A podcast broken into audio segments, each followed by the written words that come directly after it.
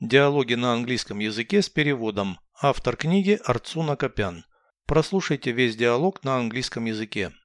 Dialogue 272. What does an event organizer do? He or she plans and executes an event, such as a wedding anniversary. What other celebrations do event managers organize? birthdays and graduation from school or college. Those are private events. They are mostly hosted by individuals, What are other types of events? corporate, sponsored, and educational events. Such as conferences, festivals, and educational fairs, right? Quite right. The success of an event depends both on the organizer and the audience. Переведите с русского на английский язык. Диалог 272. Dialogue 272. Чем занимается организатор мероприятий? What does an event organizer do? Он или она планирует и проводит мероприятие. He or she plans and executes an event, Такое как годовщина свадьбы. such as a wedding anniversary. Какие еще торжества организуют менеджеры мероприятий? What other celebrations do event managers organize?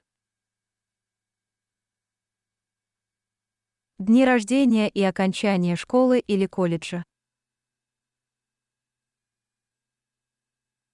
Birthdays and graduation from school or college.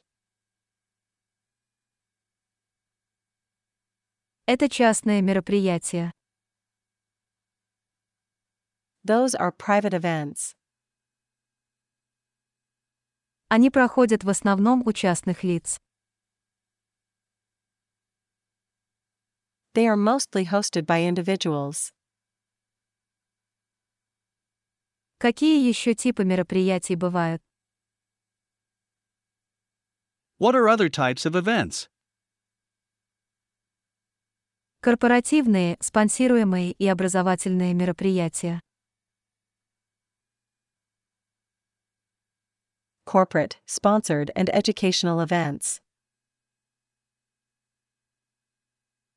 Такие как конференции, фестивали и образовательные ярмарки, верно.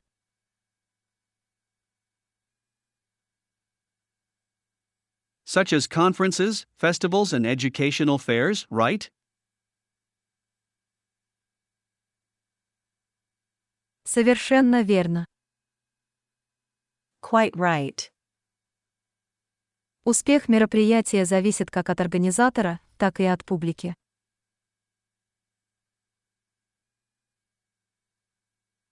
The success of an event depends both on the organizer and the audience,